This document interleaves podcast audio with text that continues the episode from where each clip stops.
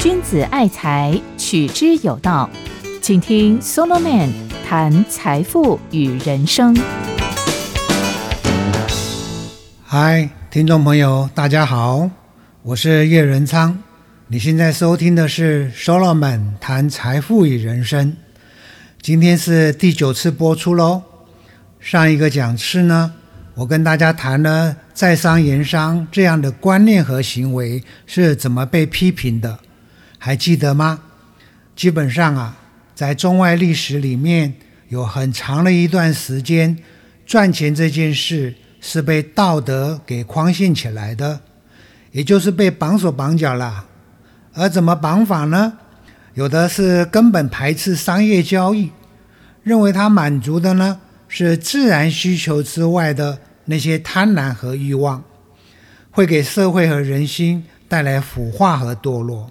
有的呢比较具体，技术性的批评商业交易中的价格手段，其中比较特别的是定出合理利润的标准，然后要求要用这个合理利润来取代掉最大利润。今天呢，我们要进一步来看看这些被框限、被绑手绑脚的商业魔力，他们怎么反败为胜啊？尤其是贪婪和欲望。这两个在商业魔力中最被批评的东西是如何找到立足点，然后把自己给漂白了。好，各位听到这里，有没有觉得这是一个很有意思的话题？我相信很多人会感兴趣。基本上，商业魔力的那一整套，他们之所以能够反败为胜，最主要的原因就是时代背景改变了。以前呢，一来啊。社会还处在农业经济的格局嘛，根本不发达。二来呢，大部分的人也都还处在仅仅能够温饱的状态，甚至啊是到处可见贫穷。因此呢，对于商人的那一种阔绰大方的生活，还有透过投机来快速赚钱的方式，总是觉得很看不惯。当然了，评价就会很负面。但是到了十五六世纪，大航海时代来临了，欧洲对东方的海外殖民和贸易开始蓬勃发展，这是划时代的改变啊！它直接为欧洲带来了巨大的财富，让人们的生活享受来到了前所未有的高度。继之而起的呢，是十八世纪中叶以后，英国的农业革命啊，金融革命啊。还有更重要的第一次工业革命，各位你要知道，这是西方迈向繁荣、变成富强的一个关键时代呀。商业越来越兴盛了，跨国贸易呀、自由贸易呀都大行其道。最后呢，汇集成了今天很多人挂在嘴巴的 modern capitalism，也就是所谓的近代资本主义。很自然的。当整个大时代改变了，历史走到了一个新的里程碑，过去那一套对商业魔力的排斥，当然就行不通了，甚至可以说啊，是跟着发生了一百八十度的转变。在这里呢，我可以举一个明显的例证：以前啊，总是一口咬定农民都很诚实、很勤奋，当然在生活上也很简朴啊。反过来，商人嘛，因为不耕田啊，他们只是把商品左手进右手出，所以呢是奇巧的、投机的、懒惰的，并且也因为他们赚钱容易，所以经常就挥霍啊、奢华、浪费啊。这是传统以来一向的看法，但是到了十八世纪，竟然开始改口了，譬如。在当时，有一位很有分量的大哲学家休姆 （David Hume），他就反过来说啊，商业最能够促进勤劳、发扬节俭。他还信誓旦旦地指出，在商人中，其实守财奴比较多，远远的超过挥霍者。最有意思的是，亚当·斯密这位经济学之父，竟然大辣辣地讲啊。农业因为是低度的分工，以至于农人经常啊养成闲荡啊、偷懒啊、随便的习惯。哎，乖乖嘞，你看整个翻转了。那反过来，商人呢？亚当·斯密说啊，他们很努力的经营事业，还要追求高利润，很拼啊。本质上，他们是所谓的生产性劳动者，也就是透过打拼来创造利润的人。不止如此哦，商人还因而养成了很多好习惯。一个呢是爱秩序，一个呢是节省，再一个呢是精明审慎，也就是所谓的 prudence。亚当·斯密啊，非常喜欢用这个字来形容商人。从上面所讲，各位发现了吗？猪羊变色嘞，龙人跌落舞台，而商人翻身了。当然了，不止商人的地位和评价翻身了，商人那一套常用的赚钱手段也同时被漂白了。怎么被漂白的呢？这是我们的重点哦。总括来说啊。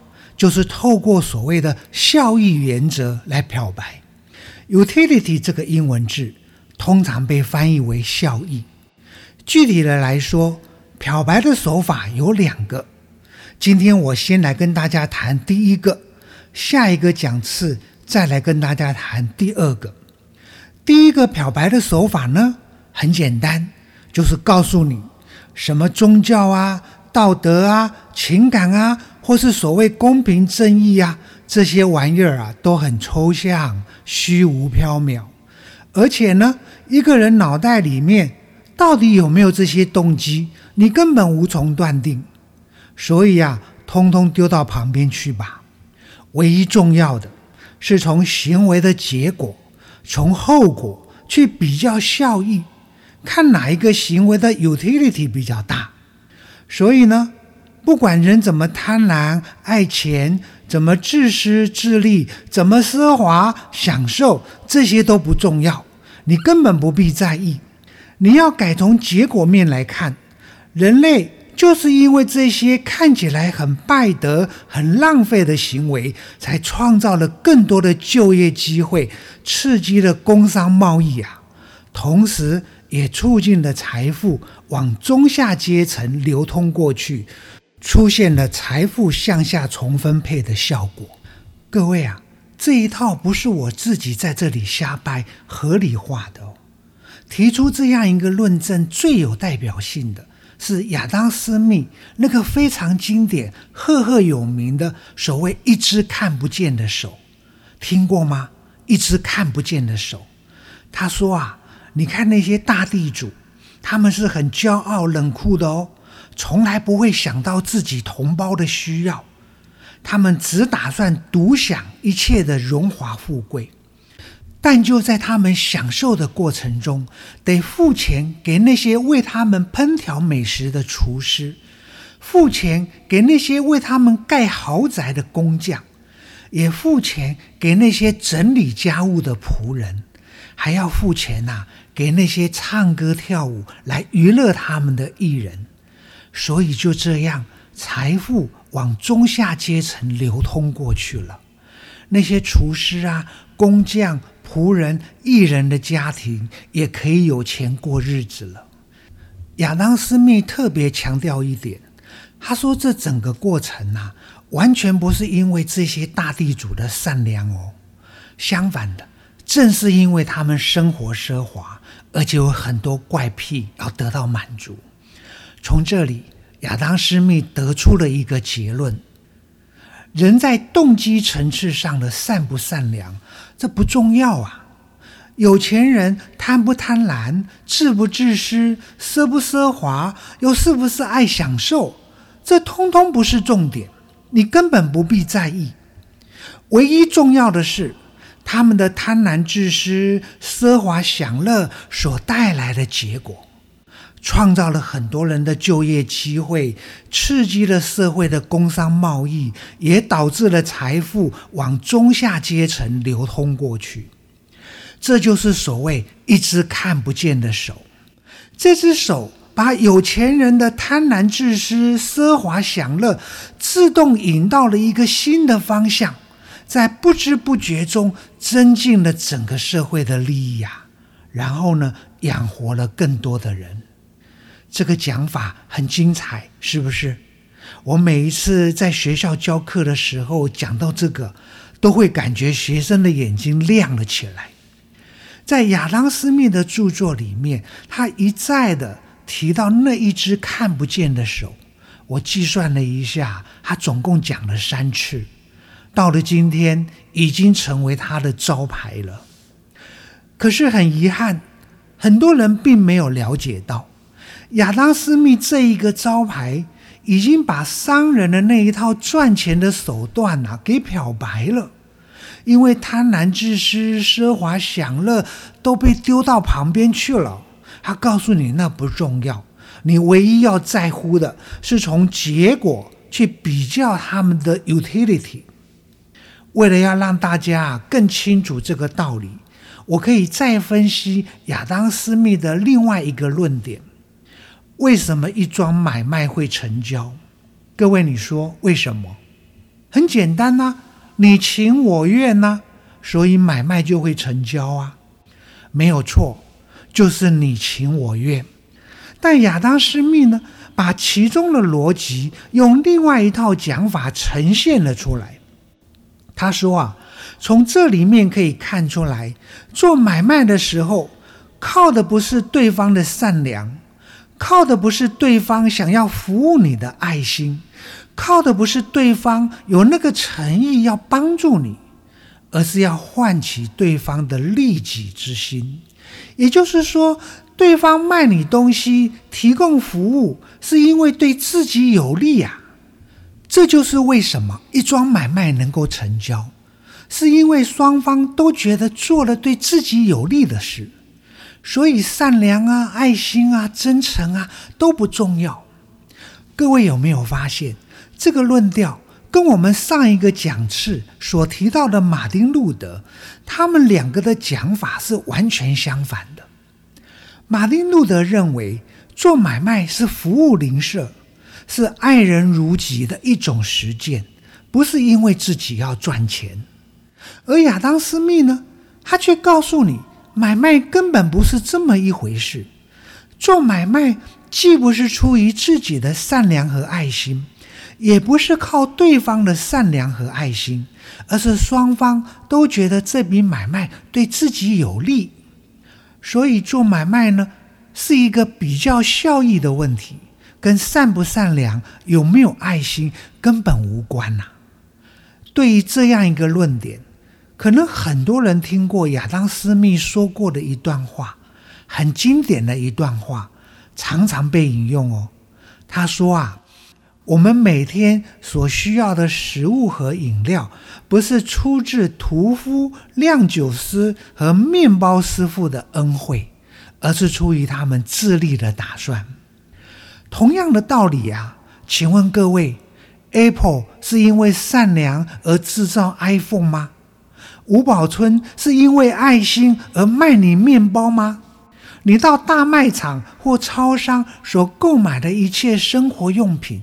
全部是出于商人的自利心，跟他们善不善良、有没有爱心有关吗？讲到这里呀，可能有些人会认为这种论调不道德，因为人的善良和爱心在商业行为中通通被赶走了，做买卖变成了只是一件利害计算的问题。那你需要的只是一台计算机而已啊！按一按，看怎样对自己最有利。不过，对于主张效益原则的那些人，可不认为这里面有什么不道德。接下来呀，让我们来看看他们怎么反驳。我要引用一位经济学家布拉克的话 w a t Block。我认为他的讲法非常有代表性。你知道，在商业模式上。有一些人普遍的被认为是背德者，也就是为了捞钱而不道德的家伙，譬如娼妓业者啊、皮条客啊、开赌场啦、贩毒的啦、放高利贷的投机客啊，还有为富不仁的资本家。布拉克很特别哦，为他们一一辩护。他就直接讲啊，在商言商是无关道德，而不是不道德。他用了两个不一样的英文字，一个是 amoral，moral 前面加一个 a，这指的是跟道不道德不相干，你完全没有必要去扯什么道不道德。另一个呢是 immoral，这是一般人所谓的不道德。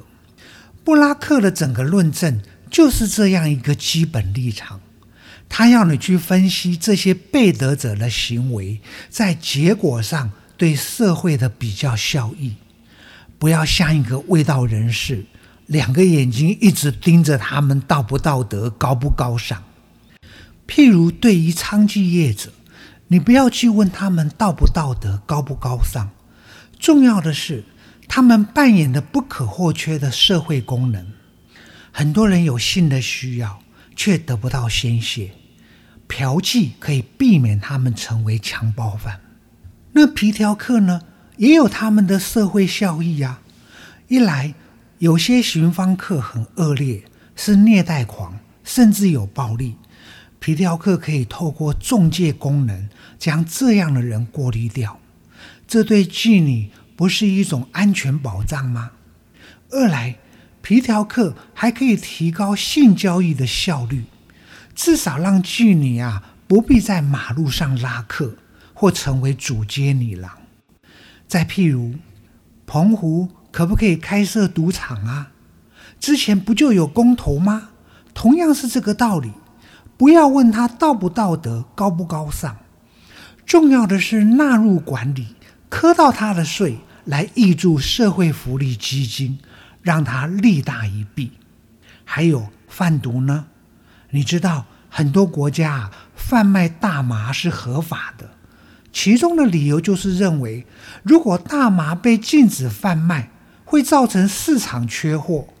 同时呢，为了避免被抓，或是被抓了要缴罚金，会使大麻的成本上升，然后它的价格就会高涨。最后的结果是有毒瘾的人因为买不起，只好犯下更大的罪行，譬如用偷的、用抢的，甚至杀人来满足他的毒瘾。所以布拉克就批评啊，他说立法者的道德使命反而让结果更糟糕。那放高利贷呢？这种行为从亚里士多德到整个中世纪。甚至到十七八世纪的法国，都是被严厉谴责的。但主张效益原则的人却会告诉你，利息越高，市场上拿出来放贷的钱就越多。反过来，如果禁止高利贷，拿到市场上放贷的钱肯定会大幅减少。结果呢，最有需要的穷人根本借不到钱。所以呀。你禁止高利贷，反而害了穷人。从上面的几个例证，各位看到了没有？被得者的黑心被漂白了，贪婪被合理化了。我说啊，这是资本主义的一个高招哦。因为借由这一套，对于赚钱的手段，不管里面有多少欺骗和剥削，有多少哄抬和垄断。都可以把他们搁置一旁，反正唯一要在乎的，只是他们在结果上对社会的比较效益。所以呀，自私自利、存心贪婪，那又怎样？设赌场、开妓院、贩卖烟酒、走私枪炮，有何不可啊？反正一切只是比较效益的问题嘛，有必要搬出拜德来攻击吗？各位。以上我所讲的，就是将黑心和贪婪漂白的第一个手法，是在商言商啊，反败为胜的第一招。下一个讲次呢，我要来跟大家继续谈在商言商啊，反败为胜的第二招。今天就到此为止喽。我是叶仁昌，这里是 Solomon 谈财富与人生，拜拜哦。财宝在哪里，心也在哪里。人生的财宝都在 Solomon 谈财富与人生里。